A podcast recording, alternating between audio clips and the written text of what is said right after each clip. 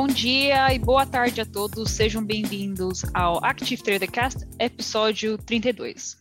É a nossa série de lives aqui, onde falamos sobre eventos macro, geopolíticos e o impacto que tem nos mercados, seja ações, seja moedas, seja criptos. Um, com certeza vai, vai aparecer no Active Trader Cast. E daí fazemos as nossas análises, batemos um papo entre nós os três, eu mais para tirar as minhas próprias dúvidas ao, do tema ao nosso painel, que seria o Rodrigo e o Mário. Muito obrigada, como sempre, por participarem.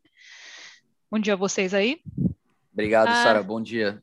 Bom dia. E espero que vocês gostem. Quem estiver aqui pela primeira vez, quem estiver assistindo ao vivo, por favor, faça bastante participação, manda suas perguntas no chat. Sempre separamos uma sessão no final para tirar suas dúvidas. Gostamos que vocês interagem, não queremos só falar aqui sozinhos, nós os três. E, uh, por favor, deixe seu like, faça inscrição ao nosso canal, compartilhem com, com os outros, e daí você certifica que mais conteúdo uh, relacionado a isso chega a você. Então, hoje vamos falar sobre Brexit. Lembra do Brexit? Lembra, né? Eu tentei um, esquecer. Você está tentando esquecer? Ah, eu, eu, eu, também, mas pronto. Bom, nós temos que ser neutros. Então, um, eu, eu acho que, que, claramente, claramente mostramos a nossa opinião sobre o tema, mas... Eu, eu, não, sou, eu não sou jornalista, não preciso de ser neutro. mas, uh, mas então, o Reino Unido não faz mais parte da União Europeia uh, desde dia 31 de, de dezembro, dia 1 de janeiro de 2021. Mas hoje, na verdade, vamos falar sobre mais um impacto no mercado financeiro, porque agora, pronto, o mercado financeiro europeu está mais fragmentado. Londres já era considerado um, um centro de, de negociação enorme, não só para a Europa, mas para o mundo inteiro. Agora as coisas mudaram. E vamos falar sobre quem ganha, quem perde, uh, quais ativos são impactados e, e o porquê. Mas, uh, mas a minha pergunta rápida para vocês, antes da gente desenvolver o tema. Agora, qual seria o maior centro de negociação de estoques na Europa? Amsterdã, né? Sim, seria Amsterdã. Uh, uh, não, bom, foi a notícia que eu vi, né? Eu acho que Amsterdã sim. foi que mais levou uh, uhum. toda essa parte de clearing, de negociação de estoques. Uhum. Mas foi uma disputa até interessante essa, né? Do, entre as capitais europeias uhum. sobre quem ia ter o maior benefício do Brexit. Eu até tenho um gráfico que eu, que eu queria mostrar, um, só mostrando uh, quem. Ah, quem os domina, ganhadores aí?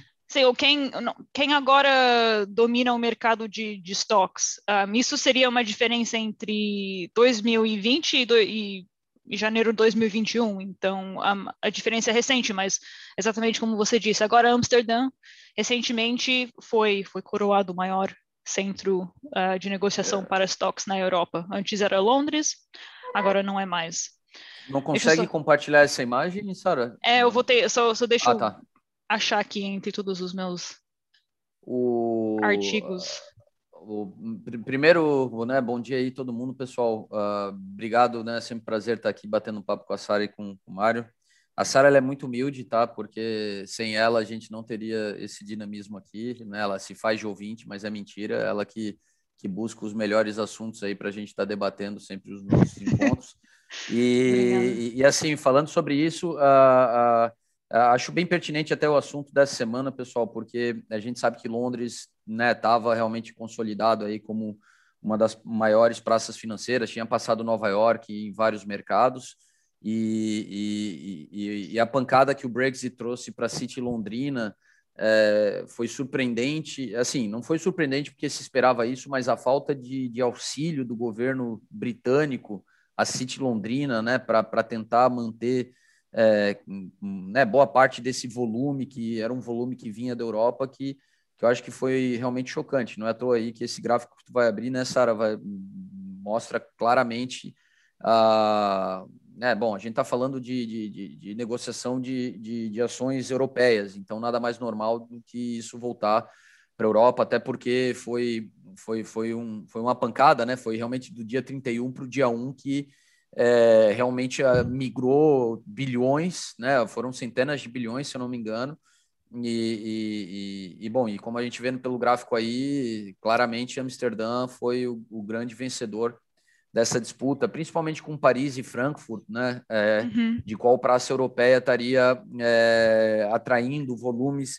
de negociação, não só de ações, mas de outros ativos financeiros em virtude do Brexit.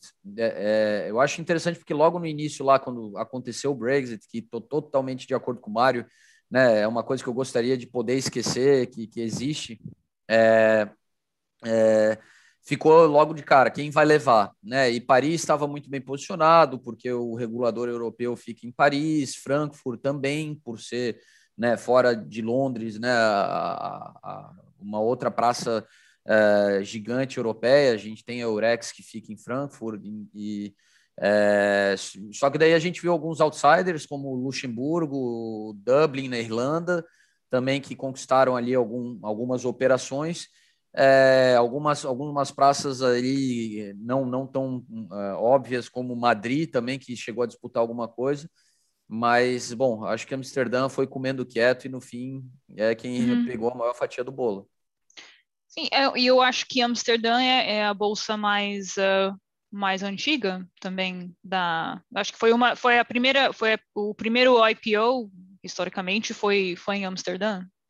Então tem é, não na, na, história das bolsas eu acho que é Bruges, né, na, na, na Bélgica, né? É, Bruges. É, é, mas assim, ainda assim, é uma questão histórica. A Amsterdã, sem dúvida, né, ou seja, nasceram ali no, no, na, na, no que na região eram os Países Baixos, e, e naquela época, quando nasceu essa bolsa em Bruges, uh, Mário, Mário pode falar isso, o Mário é né, um, um, cara que entende muito ali da, da história daquela religião, mas se eu não me engano, quando o Bruges nasceu aquela bolsa em Bruges, era um emaranhado ali de reinos que faziam parte dos Países uhum. Baixos, e, e Amsterdã foi logo depois. Mas, Mas eu é... acho que a, a, a, primeira ação que foi cotada tipo, forma, ao público foi, foi a da East India. Um, não, East India é, Company, né? Do... Sim, mas acho que foi, foi na Bolsa de Amsterdã. Eu não sei se talvez, talvez foi em é, o, o, que é interessante a gente chamar a atenção é que Amsterdã é a sede da Euronext, né, Mário? Sim. Uh, apesar é. de, de, uhum. Eh, de, né, a Euronext é uma, uma bolsa pan-europeia, né? A reunião de vários várias bolsas, a Bolsa de Paris, a Bolsa de Lisboa e Porto, a Bolsa de Bruxelas, a Bolsa de Dublin, a Bolsa do, do da, e a Bolsa de Amsterdã, a sede fica lá, né? Fica logo ali perto da Central Station e, e, e então assim, a, Amsterdã já não era um outsider, né? Já já era uma praça é, assim significativa, mas interessante o trabalho feito por eles para conseguir sair vencedor nessa disputa aí pelo, né, pela, pela fuga de capital de Londres. Uhum. E, um, mas fora as ações, um, mais uma pergunta que eu abro vocês, quais outros, um, quais outros mercados uh, estão sendo disputados agora, tirando de Londres para outros cantos? Na realidade, a negociação de todos os derivativos de euro que passou de Londres ser dominante no mercado para atualmente ter uma margem de quase zero. É ainda mais chocante do que aconteceu com as ações. Sim, é verdade, os, os derivativos. Vocês, eu, eu não tenho ideia, mas vocês têm ideia do, do, do volume de, de derivativos em, em quais moedas eram negociados por Londres? Antes ou o, olha, Sara, é que eu não fui, eu não peguei esse dado, tá? Mas ele está hum. muito fresco na minha cabeça. Exatamente no dia 1 de janeiro desse ano, quando né, uhum. né, a coisa aconteceu, é, porque foi como o Mário falou, teve esse volume de negociação de ações, mas os derivativos foi aquele que Londres foi para zero, né? E tudo realmente migrou. E eu lembro que eu estava vendo sobre o BNP Paribas, tá? É, onde sozinho eles levaram mais de 200 bilhões né, de, de, de fundos atrelados à negociação dessa, desses instrumentos uh, ah, para fora de Londres. Eu não consigo só te dizer se foi realmente para Amsterdã naquela situação, mas que estava saindo de Londres naquele dia só do BNP Paribas. Então, uhum. é, tá certo que o BNP Paribas é um dos grandes bancos europeus, tá? Mas é, existem vários outros bancos europeus do, né, do mesmo tamanho que ele. E, e, e pensar num volume de mais de 200 bilhões de euros né, é, essa movimentação que foi feita num dia é, é, incrível, tá? Até eu já posso ir aqui atrás para uhum. confirmar esse dado, mas eu sei que tem um headline qualquer aqui que, que corrobora isso. Então, Não sei é... se você tem uma ideia, Mário. Senão a gente pesquisa e a gente já, dá uma olhada. Aqui, rapidinho, já vejo aqui. É. Flow of Euro Traded Instruments, London, Brexit. É que é interessante para o pessoal ver, porque Uhum. É, realmente assim é chocante ver como o, o governo britânico não deu a devida atenção uh, para né, a City Londrina, sendo que né, Uhum. o, o PIB britânico thinly routed to newly created European hubs and primary exchanges. Tá, aqui estava dizendo que foi 6 bilhões, mas uh, 3 bilhões worth of deals were now in Amsterdam. Ó, ah, tá, não, da CBOA, é, a Hum. CBOE, né? Então, a CBOE Europa, tá, que estava fazendo a clearing de muitas dessas ações em Londres, ah, falou que 90% do, do seu volume foi para a Europa logo no dia 1 de janeiro e foi para Amsterdã, então era 6 bilhões, tá? Mas deixa eu. Estão até chamando de Big Bang aqui o negócio. Porque, bom, não deixou de ser, né, pessoal? Tu, tu realmente, de uma hora para outra, migrar um volume financeiro tão significativo para fora de Londres é um, é um fato chocante. Deixa eu só ver se eu acho esse negócio do BNP Paribas, que foi o que eu estava com Uhum. isso bem claro. Mas, Um, mas assim, pode falar, Sara. Ah, não, é, enquanto que você procura, um, só uh, mais uma pergunta que eu ia fazer. Por que que vocês acreditam que um, houve tanto, vamos dizer, descuido, descuidado na, no caso do, de, de perder uh, o poder de negociação nessas, nessas uh, plataformas por parte de Londres? Vocês acreditam que seria mais tipo confiança que com certeza Europa ia pensar não precisamos precisamos do, do Reino Unido de qualquer forma ou não sei seria tipo isso estou trazendo a minha visão mas olha o, o isso eu até vou deixar para o Mário que eu sei que o Mário vai né, vai dar especificidades interessantes mas eu, eu, eu só acho que realmente a Europa teve um quê de, de, de punição né, em, em realmente não não facilitar nem um pouco a questão dos serviços financeiros. E, e, não houve tão pouco empenho da parte do Reino Unido, que é o que mais me choca. Uh, é verdade. O, o, o, Reino Unido, não, eu não sei porquê, não é, não é literal, sei porque que foi, achou que era muito mais interessante perder tempo com as pescas, que representam um bilhão do, do, PN, do, do GDP do Reino Unido, e que equivale mais ou menos a um dia de negociação financeira nas praças de Londres. E, e esqueceu-se completamente dos serviços financeiros, de incluir os serviços financeiros nas negociações. Não, foi um tema que não foi, não foi dado, que nunca foi tido em conta durante, durante as negociações, nem poderia ser tido em conta, porque o tipo de acordo que o Boris Johnson preferia, que era um, acordo bare bones de, de comércio, não inclui nunca serviços. Uh, a esperança de, de, Londres era conseguir imediatamente a equivalência logo após o período de, de, de, transição, portanto, a partir do dia 1 de janeiro deste ano. O que aconteceu foi que a União Europeia disse que não, que não ia, que não ia dar equivalência, uhum. que ia fazer o mesmo processo que fez com os Estados Unidos, ia, ia ser criado um grupo conjunto e que esse grupo conjunto eventualmente iria discutir quais é que seriam as condições de equivalência. Até agora, esse grupo de trabalho não foi constituído. Quando for constituído, se for tão rápido como tem sido com os Estados Unidos, que há um ano que estão a discutir como é que vai ser a equivalência e ainda não chegou a acontecer, eu acho que a Praça de Londres desaparece antes de, antes de haver equivalência.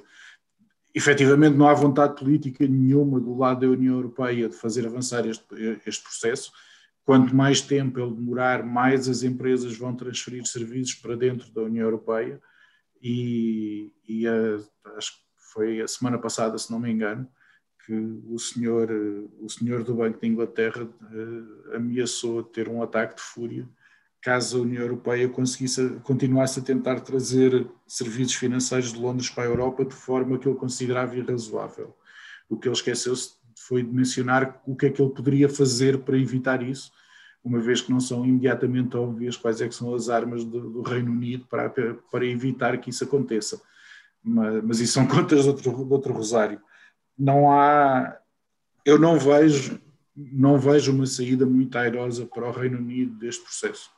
Olha, é, é, aquela coisa, bom, falando é que aqui a gente está focando bastante na questão do mercado financeiro e City Londrina, né? Pra, só para não falar em tanto de economia do UK, que, que daí a gente pode ter até, é, né, como discutir visões distintas, mas para City Londrina, para o mercado financeiro, é, até estava olhando aqui, tá? Quando eu olhei aquele, aquele dado de mais de 200 milhões, na verdade era o, a quantidade de ativos que estavam sendo transferidos à custódia para dentro da Europa, tá?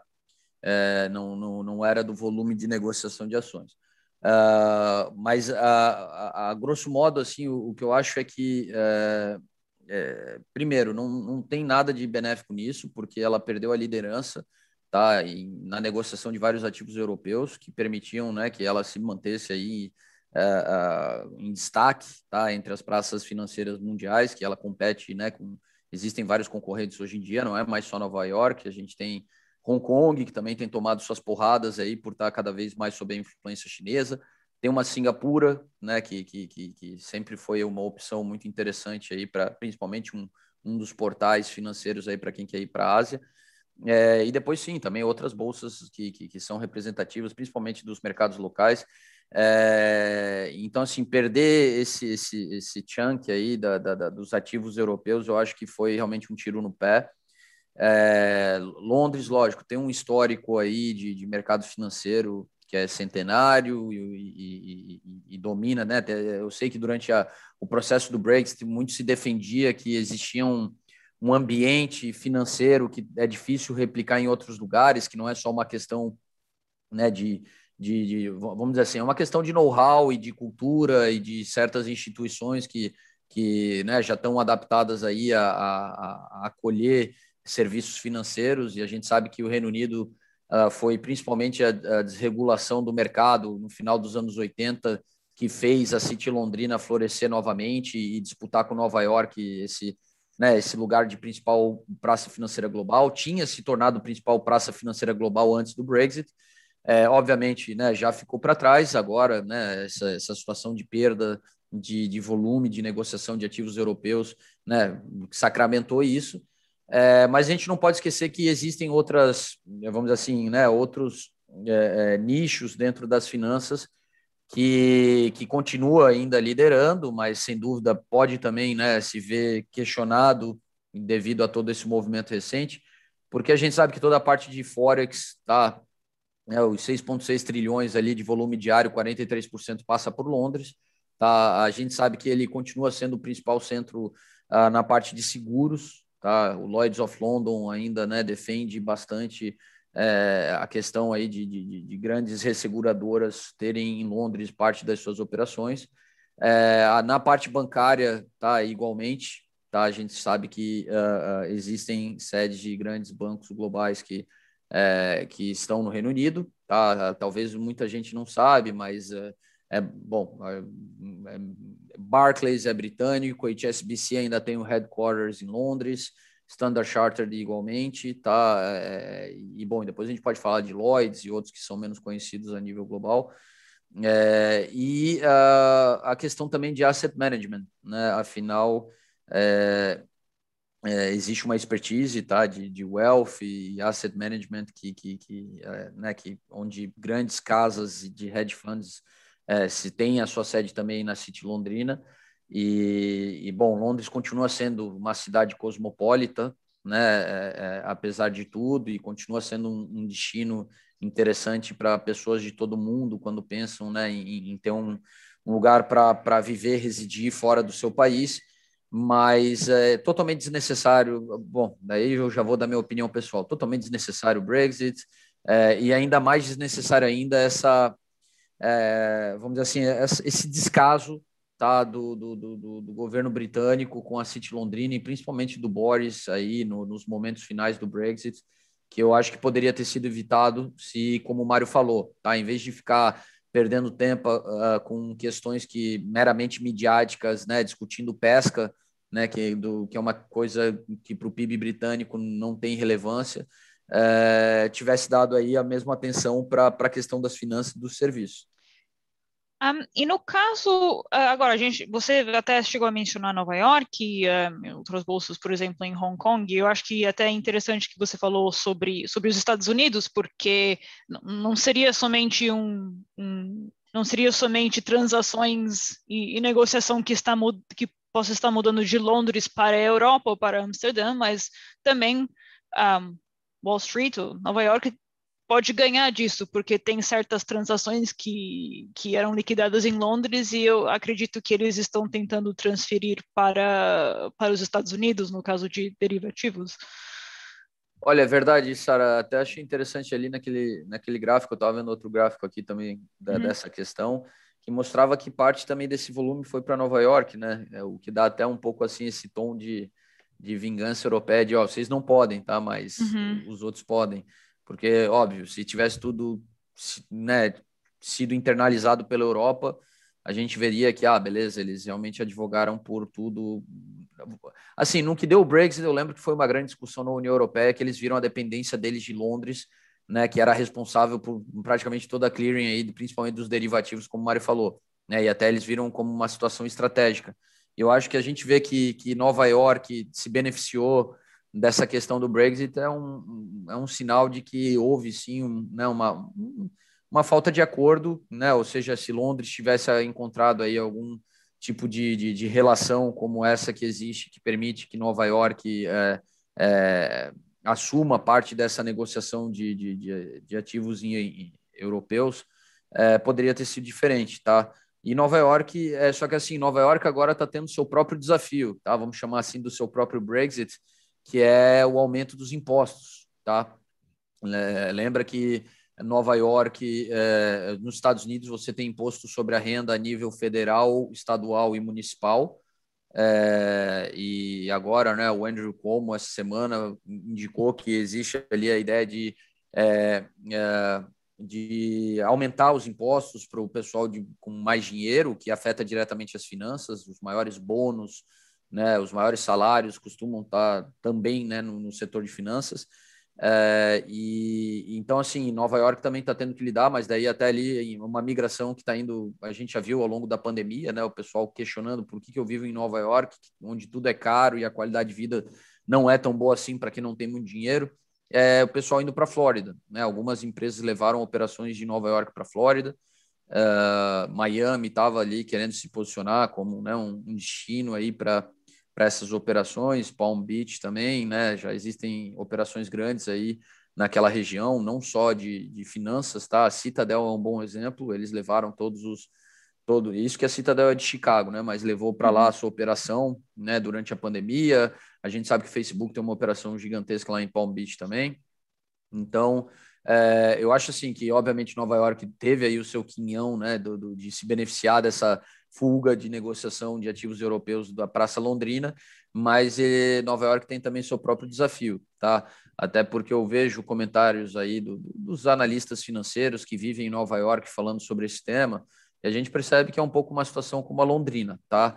É, que é uma cidade, obviamente, muito dinâmica, muito maravilhosa, mas é, em termos de, de, de, de, qualidade de vida, né, para tu viver, na, na, viver o melhor da cidade, você tem que estar tá realmente num nível salarial já elevado, e que, obviamente, para o staff, né, que não está no topo né, da, da, da, da, da, da, pirâmide ali, dentro das hierarquias de cada instituição financeira, é, obviamente, né, não tem um apelo tão grande mais a coisa de, de, de, de trabalhar de lá. Né? Está, é, a gente sabe que com aquele nível salarial, aquela pessoa pode ter uma vida muito melhor em outro lugar. Um, na, nas suas opiniões, uh, vocês um, e eu não sei, é só, só, só uma pergunta talvez não não traria algum, ah, não trazeria algum tipo de benefício para a Europa para tentar manter um certo acordo entre eles e o Reino Unido um, ah, para tentar um tipo para tentar manter um domínio sobre sobre as transações que eles têm entre, dentro da Europa ao invés de ao invés de talvez deixar os Estados Unidos ter mais domínio sobre sobre a, a, a execução de certos derivativos. Vocês acreditam que assim assim, vamos dizer, tentando tirar tirar o Reino Unido da, do acordo, não daria mais poder ao, aos Estados Unidos? Eu acho que aqui passa um pouco ao lado do, do trazer mais mais poder ou menos poder. Uh, toda a gente encontrou um ponto fraco. Claramente, um país que, que, tem 40 anos de integração económica com um bloco e que de um dia para o outro tenta desfazer eh, toda essa, todo esse trabalho de aproximação que foi feito, acaba por ter problemas fundamentais. E, e isto vai se refletir tanto na relação do Reino Unido com os Estados Unidos, como dos Estados Unidos com a Europa, como do Reino Unido com a Europa. Quando a Europa é muito mais forte com o Reino Unido do que sem o Reino Unido, e o Reino Unido é muito mais forte na Europa do que fora da Europa. Há um player que tem quase o mesmo tamanho que é os Estados Unidos. Se, um, se há um player que perde poder e que perde influência, e claramente a União Europeia perde poder e perde influência com a saída do Reino Unido, esse player vai se beneficiar disso. Portanto, eu acho que aqui os Estados Unidos não é. E eles não fizeram absolutamente nada, nem houve nada que os Estados Unidos tenham feito para se aproveitarem do Brexit. Mas eles são naturalmente beneficiados pelo Brexit. Agora, agora são beneficiados na parte económica, são prejudicados noutras no, noutras vertentes e, e, por isso é que, eh, historicamente, e, exceto nos quatro anos de Trump, os Estados Unidos sempre foram grandes defensores da União Europeia, uh, não por motivos económicos, mas por motivos geopolíticos.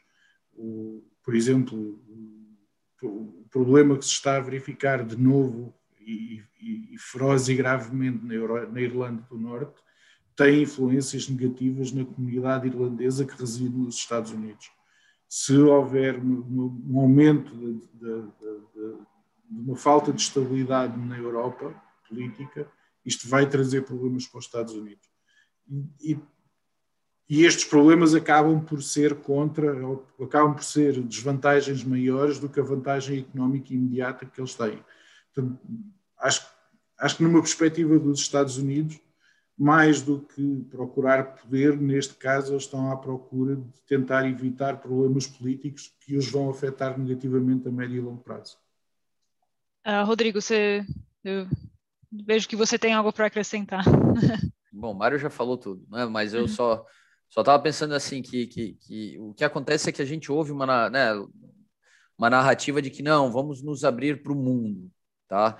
É, só que assim, a gente viu que esse abrir, se abrir para o mundo, né, essa coisa do agora estamos livres para negociar com quem a gente quer, voltamos a ser globais, e, e, e, de forma assim, vamos lá, e de fato que a única coisa que eu pude observar foi sempre essa busca por ah, vamos nos aproximar dos Estados Unidos, tá? Lógico, quando a gente vê entrevista do, né, do Foreign Secretary ou de qualquer pessoa do governo, os caras sempre apontam para a Índia, para o Japão, né, é, para os países emergentes. Não, agora a gente vai se conectar com todo mundo. Mas, é, é né, falando, estou falando aqui na parte de serviços, né, não, que eu sei que teve ali aquele acordo de livre comércio com o Japão. Não estamos falando de bens, é, né, é, durar, assim, não estamos falando de produtos, estamos falando de serviços. Então, assim, é, não veio nenhuma notícia que corrobore esse discurso. Né? pelo contrário, a, a, a gente viu aí o que aconteceu na virada da, né, da chave ali do Brexit. Uh, até então, a gente não, não tem nenhuma notícia que seja promissora né, da, da, da City Londrina estar tá re, realmente tentando explorar agora né, o fato do, do Reino Unido estar livre para negociar com o mundo. E, e, até pelo contrário, né? Eu vejo assim comentários agora mais recentes falando exatamente sobre o, a praça londrina como uma praça financeira de eles meio, ah, vamos atrás da onda de IPOs, né? Ou, ou ah, vamos entrar na agora, vamos surfar a onda dos SPACs. E, e, e, só que assim, sabe que aparece aquela conversa um pouco é, retardatária de, de quem não sabe o que fazer, e daí ah, o que está bombando agora? Ah, bom, olha lá, Nova York teve mais de 280 IPOs no ano de 2020. Né? Vamos tentar começar a trazer IPOs para cá. E daí a gente vê ali aquele IPO do Deliveroo que não deu muito. Assim, né? Não teve um início conturbado, né? A notícia ainda que saiu agora que o Goldman Sachs ainda tentou botar um, um cash dentro para tentar fazer o, pre, o preço inflar e, e não funcionou. É, e, e, assim, né, até já ficou uma situação meio, meio chata, né, porque lógico, está querendo dizer, vem para cá, abrir capital aqui, que realmente é, os investidores estão interessados em negociar ações de vocês aqui na nossa, na nossa bolsa. E, né, e o que era para ser um grande IPO ali meio que flopou, tá? E dos SPACs da mesma maneira. É, na verdade, eu acho que eles estão chegando atrasado para essa festa. Né? A gente hum. já vê o, modelo dos SPACs sendo questionados. Teve aí o ano da pandemia, onde grandes nomes abriram SPACs e capitalizaram de uma forma né, assim incrível. Mas aí, né, com, com o fim do ano, começo do ano, a gente viu situação aí de SPACs que é, não conseguiram executar o plano, que estão tendo dificuldade de, de, de, de, utilizar o dinheiro. E daí aparece Londres agora como que não quer nada. Ah, não, vamos virar uma praça super sexy e competitiva aqui para que venham né, abrir SPACs aqui conosco. Então, uhum. eu fico com essa sensação que houve negligência na parte de é, discutir isso com a europeia para ter uma saída, né, vamos dizer assim, um Brexit que fosse menos turbulento do que acabou sendo tá, né? Não, não, então, assim, até aquele número que eu passei foi migração de assets, né? Não só de volume de negociação de, de, de ativos e derivativos financeiros, mas é, é, foi conturbado e agora dentro desse discurso que se vendeu ao longo de todo o processo do Brexit, não, agora a gente é global e vamos rapidamente selar parcerias e, e substituir a Europa por vários países do mundo. Uhum. É, eu não vejo nada, tá? Pelo contrário, como eu citei agora, a gente vê aí essa coisa de querer entrar nos hypes do mercado financeiro, mas não estão se saindo muito bem nesse sentido. Então, o que, que vocês acham que o City, não, em Londres, possa fazer para talvez recuperar um pouco uh, dessa, não necessariamente recuperar a reputação, mas para se inovar, para se manter um, um centro financeiro respeitado e Talvez não seja agora, talvez vão ter que esperar esses acordos terminarem entre eles e a, e a União Europeia, mas talvez ao longo dos próximos anos. Olha, Sara, até vou pular na frente do Mário aqui, porque senão o Mário responde e a gente fica sem resposta aqui, né? Então, é, é, mas grosso modo, eu só estou vendo assim uma vertente de oportunidade, que é principalmente a questão open banking, sabe? Né? Quando tu tá sozinho, tu tem mais liberdade para inovar. Então, até só que não são essas mensagens que a gente vê do regulador britânico, que tem se fechado aí para inovações é, como as criptos, né, dentro do, do mercado financeiro. É, e depois eu acho que também podia buscar a questão de, de toda essa parte do, é, de sustentabilidade, né, do, do, das finanças ecologicamente corretas, é, o green finance, como eles chamam, tá? É, ou não, aquecimento global é uma realidade está é, tá se tornando cada vez mais importante empresas e os mercados adotarem uma postura né, pró-sustentabilidade. E a gente sabe que a primeira tentativa de fazer ganhar escala no mercado de offset de carbono, a coisa não, não, não correu tão bem, mas existe um esforço para que isso volte a, a, a ganhar volume. Então, assim, eu vejo principalmente é, é, esses caminhos, tá? De, de, de, se antecipar, de estar na vanguarda da evolução do mercado financeiro. Uhum. Mário? Eu ia, eu ia quase no mesmo caminho, só ia dizer que não passa de certeza absoluta, o futuro do, do, do Reino Unido não passa de certeza absoluta por um acordo com a União Europeia. Os ingleses têm uma expressão que é muito adequada, que é that ship has sailed. Não, por muito que eles façam agora, não, nem faria sentido uh, andarem atrás disso. Eu acho que passa muito por aquilo que Rodrigo disse, e outra parte por tentarem ser Singapore on Times. Uma das razões que, que Amsterdão conseguiu levar quase, to, quase, quase todo o negócio para, para eles, deixando Frankfurt e, para, e Paris para trás, foi precisamente por ter um, um regime fiscal mais flexível e mais, uh, mais, mais amigo. E, e o, o Reino Unido vai ter que competir por aí. Eh, a competição do Reino Unido, o Reino Unido, a população que votou no Reino Unido para o Brexit, votou porque estavam descontentes por competir com a Polónia. E agora o governo vai ter que lhes explicar que, em vez de competirem com a Polónia, eles neste momento estão a competir com o Vietnã. Portanto, o, o Reino Unido deixou de estar protegido pela União Europeia e passou a ser um player mundial. Ao passar a ser um player mundial, tem que competir como um player mundial tem que baixar os impostos, tem que ser mais competitivo, tem que baixar as garantias sociais, tem que baixar as, as garantias trabalhistas e tem que, tem que se reinventar e ser uh, competitivo a nível global. Agora, é muito difícil vender isto a uma população que, que estava descontente por com, competir com uma Polónia, que agora vão ter que ficar contentes em competir com, com territórios que têm remunerações muito mais baixas e condições muito piores do que a Polónia. Portanto, é esta a parte que é difícil. Este pool que vai ser muito difícil o governo dar, mas que se, que se o Reino Unido quiser continuar a ser relevante e se o Reino Unido quiser realmente aproveitar os poucos pontos positivos que o Brexit tem, esse seguramente é um deles, só que não estou muito bem a ver como é que isto é possível vender à população. Bom, um, eu acho que já tocamos no assunto no, no, último episódio do CAS que fizemos sobre o Brexit, mas é, é, a, a, campanha em si para o Brexit foram, não sei quantos anos atrás já, foi 2016, então cinco anos atrás.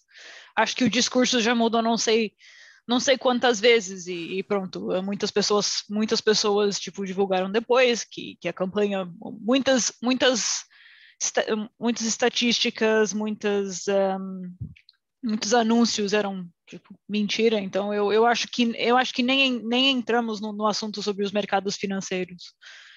Um, mas um, mas pronto, acho que isso nem tava, nem estava no talvez nem estava no, um, na consideração de muitas pessoas que, que votaram votaram é, pelo Brexit.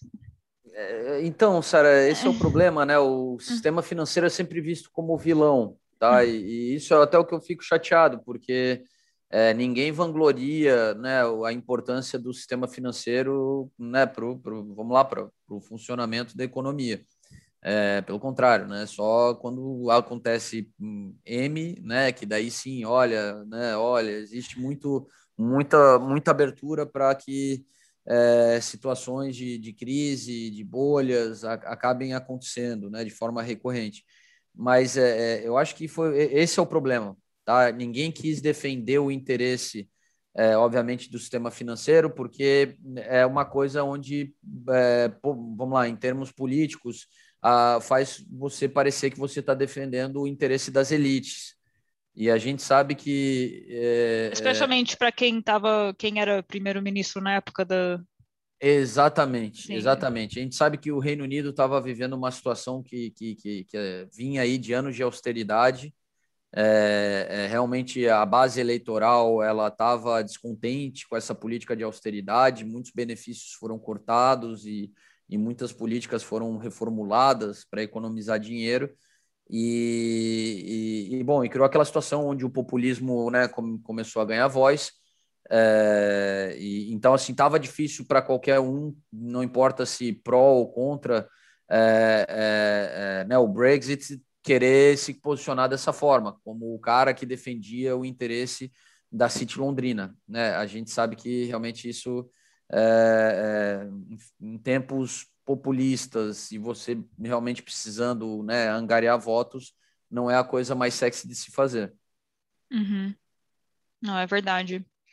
Um, e então, um, você já tinha mencionado sobre o know-how em certos setores que, que, ainda, que ainda existe aqui no Reino Unido, mas será que há algum benefício para a Europa manter as coisas relativamente amigáveis um, nesses próximos acordos? Será que tem, tem algo que, que o Reino Unido possa oferecer um, para, pronto, para estabelecer algum tipo de relacionamento um, em termos do, dos mercados financeiros entre o Reino Unido e a Europa? Sim não. O, o Reino Unido, eventual, há duas, há, há duas soluções aqui, uh, há três, aliás. Primeira, aquilo que os apoiantes do Brexit diziam e que eu não vejo condições para acontecer agora, mas que pode sempre acontecer, que é haver uma desintegração da União Europeia.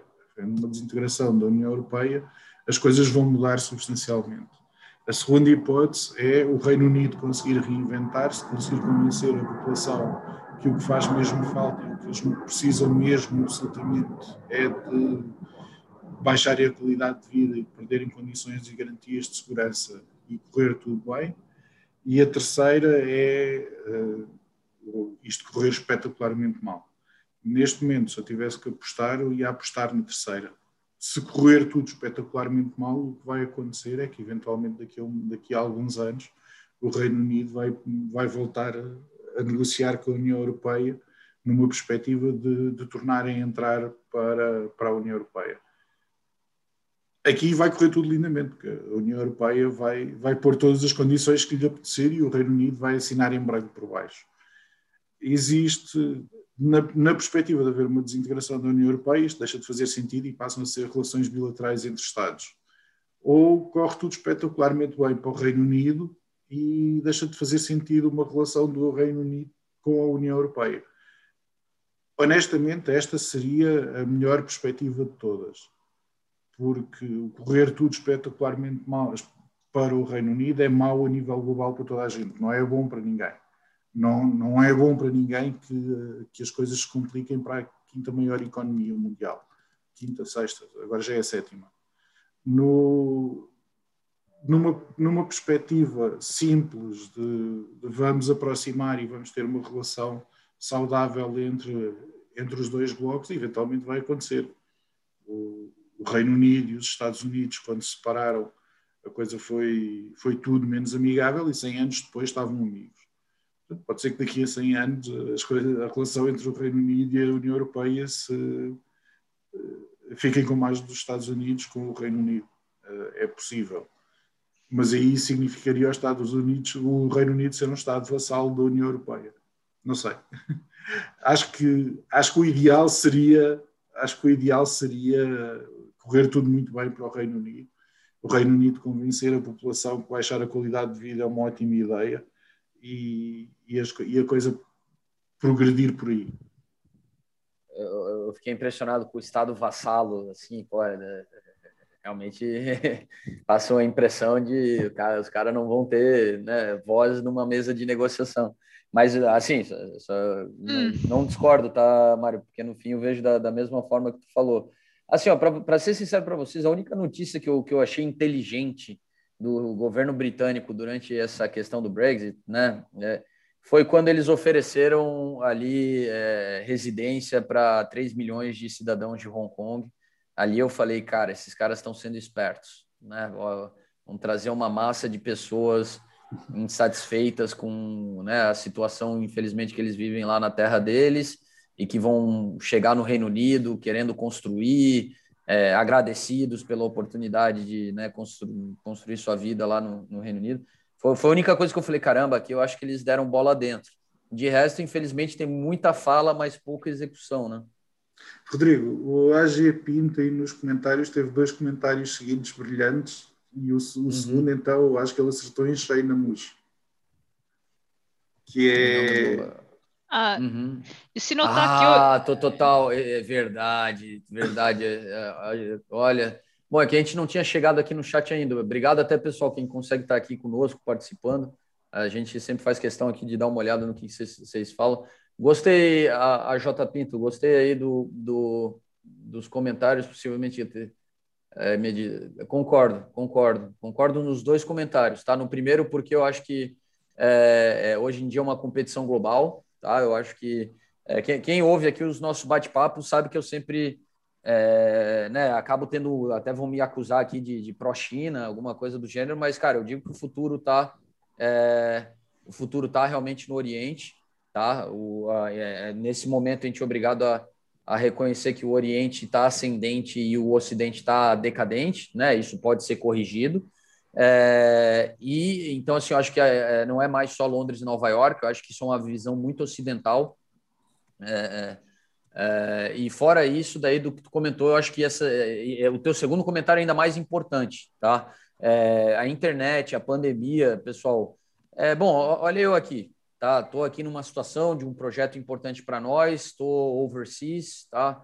Não estou em casa e estou plenamente capaz de, de trabalhar, tá? Conectado com a nuvem, onde fica tudo armazenado, protegido, né? Questão de cibersegurança. Então, assim, é, é eu concordo contigo, tá? O, o mercado financeiro ele está evoluindo, ele está adotando novas tecnologias e, e, e, não digo que vai se eliminar totalmente essa, essa importância de, de, dos clusters financeiros ao redor do mundo, mas não vai ser mais como antigamente, tá? onde realmente existia essa coisa, é, é de fato até elitista, como tu colocou ali, tá? Né? A gente vê é, imagens de Wall Street, do, da, da City Londrina de 100 anos atrás, e a gente vê que era aqueles caras com aqueles chapéus, cartolas engravados. Eu sei que era a moda da época, mas assim, para dizer, tu via que era realmente aquela figura do banker, né, que, que, que a gente visualiza. Até tem um personagem no Reino Unido, o tal do John Bull, né, que, que, que é bem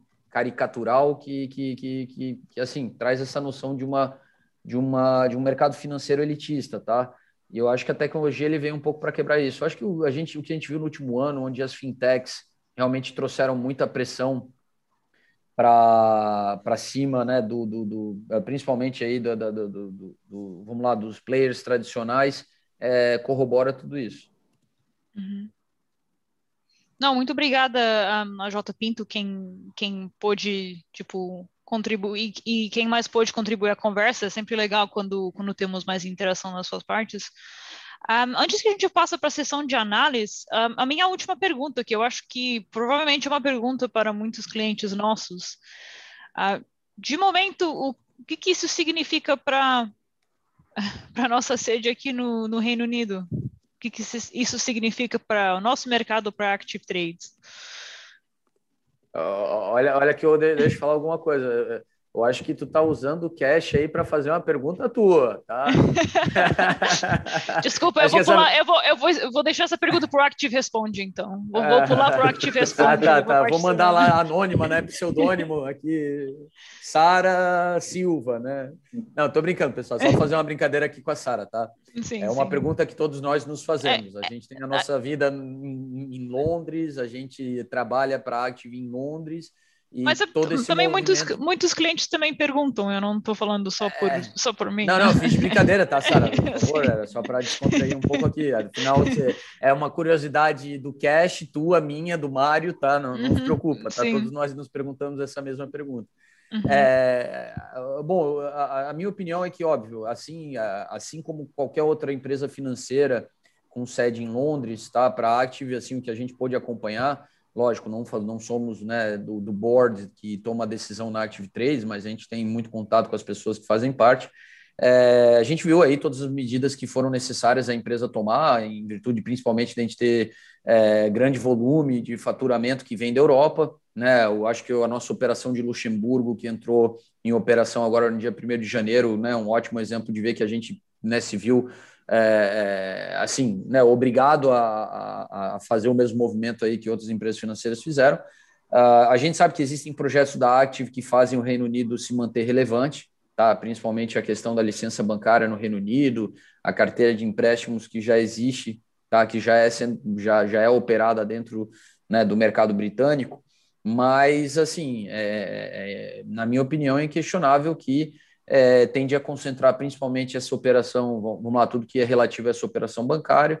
Eu acho que principalmente todo, todo o staff, né, que somos três aqui, que somos exemplos disso, Londrino continua, só que a partir do momento que se criar necessidade de contratar novas pessoas, provavelmente a gente vai estar contratando no, nos demais escritórios, tá? Para quem não sabe, a Active tem a, aqui, né, a, a, a matriz que fica em Londres, tem escritório em Sofia, na Bulgária, tem escritório em Milão, na Itália, tem escritório em Luxemburgo e tem escritório em Nassau, nas Bahamas. Tá? Então, eu acho que deve ser esse o movimento que a gente deve acompanhar, sabe? Obrigada. Um, mas eu, eu, também, tipo, fiz a pergunta de forma aberta porque o que isso significa, por exemplo, no, no caso da, da, regulamentação que a gente segue aqui no Reino Unido, porque, uh, pronto, somos regulados pela FCA, um, talvez certas, mas a gente só, só vai saber quando, quando a FCA um, anunciar, pronto. Mas um, normalmente é isso que eu é isso que eu falo. Os clientes que perguntam. A FCA tem que nos dizer primeiro. É. Mas, mas, mas, enfim, é sempre interessante, porque, pronto, a gente discute como se não tivesse impactado, uh, como, como se não impactasse a gente, mas de, de fato um, tem esse impacto. Um, agora vamos para a sessão de análise, vamos dar uma olhada num, nos gráficos, ver, ver o que está acontecendo nos, nos mercados essa semana. Temos discos pedidos para hoje? Uh, não, eu não, uh, não separei. É, eu, Talvez eu, eu, dar uma olhada. Eu, eu no... diria. Ah, eu, pode falar. Pode... Sarah, não, eu ia falar para botar o FTSE né, da, do uhum. lado de um S&P, até para a gente... É, o FTSE, S&P e DAX, né, que a gente pega um, uhum. um okay. comparativo com, com, os Estados Unidos e um comparativo com uhum. o DAX alemão. Tá, eu também falar sobre, a gente dá uma olhada no dólar, um, mas vamos começar com, com o FTSE, o S&P e o DAX. Só fechar aqui. Então, temos aqui os três. Vamos pôr os três em diário para ser mais fácil de comparar. Sim, até porque dá para ver esse período já pós-Brexit aí do, desse Sim. início de ano. Tanto o S&P, o S&P 500 está em máximos históricos, esse é fácil, não tem, não tem grande mistério. O, o DAX está em máximos, e o FTSE conseguiu voltar onde estava quando foi o dia do Brexit. Acho que isto, acho, acho que isto diz muito. concordo, concordo. É, é, é, que assim, lógico, a gente está trazendo aí o, o, contexto do Brexit, mas assim, existem né, outras questões no mundo aí que, que, que, sobrepassam até a situação do Brexit em particular, né, pandemia, vacinação e é, né, essa questão aí de reflation trade, recuperação da economia global. É, então, assim, por isso que eu acho que, que o efeito Brexit até não se faz tão, tão, tão visível, né? É, ou não, a gente também tem um outro driver que jogou a favor do Reino Unido, né? Que foi esse, é, esse, essa melhoria da gestão da crise, né? Queira ou não, o Reino Unido saiu na frente na, na parte de, de imunizar o seu, a sua população e, e obviamente, isso foi, fez o, o mercado olhar com bons olhos a, a trajetória de recuperação da economia britânica, né? Mas, é, bom, quem sabe até foi um, um, um fator aí que atenua é, é, essa... Bom, agora se tu traz mais para trás aí, claramente tu já começa a mostrar um, um outro cenário, né? Aí a gente já vê que, lógico, olhando aqui os últimos, os últimos, últimas semanas, até tem certas similaridades, mas não, não, tem, não tem similaridades. É tudo, é tudo coincidência. Uh, o, o Reino Unido está a sofrer desde, desde que o Brexit ganhou, basicamente. É, o referendo foi aqui, foi em junho, portanto, foi mais ou menos, aqui estamos em setembro, agosto, julho, junho, 20 de julho, foi 20 de junho o referendo, não foi, mais ou menos. Portanto, aqui foi o referendo, aqui foi o referendo nesta zona e, e o mercado lateralizou e depois despencou, mas aqui foi, foi uma queda comum a todos os mercados, portanto não é, não é propriamente um reflexo da economia britânica, mas a recuperação desta queda em comparação com, com os outros mercados é assustadora. Isto é a recuperação desta, a mesma queda que está aqui, esta é a recuperação do S&P 500 e esta é a recuperação do, do UK 100 e esta é a recuperação do DAX. Portanto, são duas realidades completamente distintas. Pois são. O mais interessante ali que, que, que é, realmente o, o, V, né, é, o V se consolidou no S&P, né, o V da e a gente vê que, bom, o GR30 chegou a, a, a também quase fechar ali, vamos dizer assim, né, a questão do V. O Reino Unido ali que a coisa já virou meio que um W de fato, né? Sim. Estou sendo simplista aqui nessa leitura, óbvio. Não, não, mas completamente. Olhando. O Reino Unido fez um W perfeito e aqui está basicamente está a subir muito devagarinho, quase lateralizado. O, o DAX quase fazia o W, mas conseguiu fechar o V e o S&P 500 fez um V perfeito. Sim, sim. Lembra que há um ano atrás a gente estava, e aí, vai ser V, vai ser W, vai ser U, vai ser L, né? a sopa de letrinha, né? Vai ser, vai ser um O. É, vai ser um vão, vão, é, vão, vão vai, acontecer coisas, né? vão acontecer coisas que, que ninguém vai, que nem o... achávamos que era possível. Ó, Mário, o AJ Pinto ali, ele tem uma pergunta que tu é o especialista, né? O Mário, para quem não sabe, o Mário é o nosso especialista em, em real brasileiro, tá? Se, se, quer, se quer chorar, é, conversa com ele. Vamos lá, ele está perguntando ali se possível uma opinião sobre o dólar real ou euro real, né? Para o futuro, uma corretora no Brasil mandou uma projeção a 6,40 até o fim do ano, devido ao risco Brasil, etc. Eles estão otimistas, essa corretora no Brasil, hein, Mário? eu, eu, eu, acho que sim. Sabes qual é a minha visão? Minha visão para o Real é 8. É 8. É, o, este é o meu target. É o, é, é o número é o número de sorte. este, é, este é o meu target para o Brasil. Eu acho que o Brasil, neste momento, o que precisa são boas notícias. Mais do que intervenções do Banco Central, mais do que quer que seja, o que, o que o Brasil precisa, fundamentalmente, são de boas notícias. O Brasil precisa que, que aconteça alguma coisa. Uh, que, ou que seja, que seja concretizado o acordo de comércio Mercosul com a União Europeia, ou que haja uma mudança de governo. É preciso haver alguma boa notícia neste momento, é preciso haver alguma coisa que os, que os investidores queiram comprar, porque neste momento a única coisa que os investidores querem é, é, é vender. Portanto, neste momento toda a gente está a tentar bater o spread do Banco Central e enquanto toda a gente estiver a tentar bater o spread do Banco Central, a coisa vai correr mal. Bom, o J. Pinto falou: estou, estou com os lenços prontos.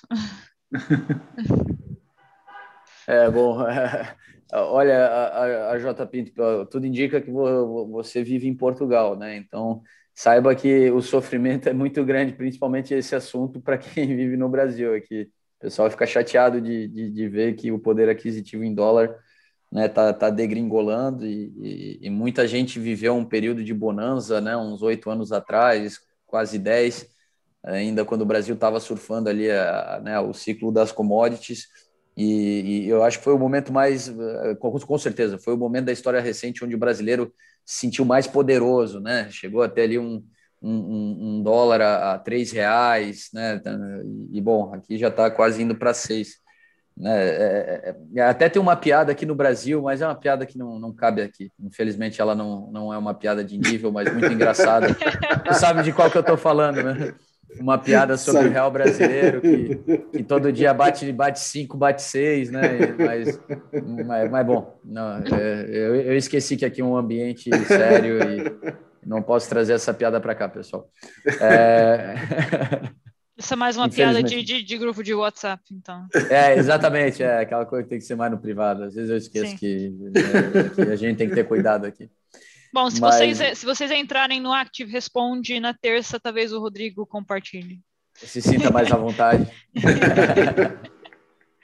um, então, uh, acho que seria um bom momento para a gente encerrar, uh, mas antes que eu queria encerrar, uh, lembre que pode negociar ações, ETFs, ADRs, zero corretagem, zero swaps, sem alavancagem. Um, então, a, essa promoção ainda vale. Basta só verificar o nosso help desk, verificar as nossas mídias sociais para saber como, como você pode participar. E estamos aqui todas as quintas-feiras, debatendo os, o, os assuntos dos mercados macroeconômicos. Muito obrigada a quem, quem pôde acompanhar ao vivo, quem estiver assistindo a gravação depois. E muito obrigada, Rodrigo e Mário, por, suas, uh, por sua participação mais uma vez. Obrigado, Sara. Obrigado, Mário. Obrigado, galera. Valeu todos aí pela presença. Eu é que agradeço o convite, como sempre. Tenham uma boa semana e até a próxima quinta. Até a próxima quinta.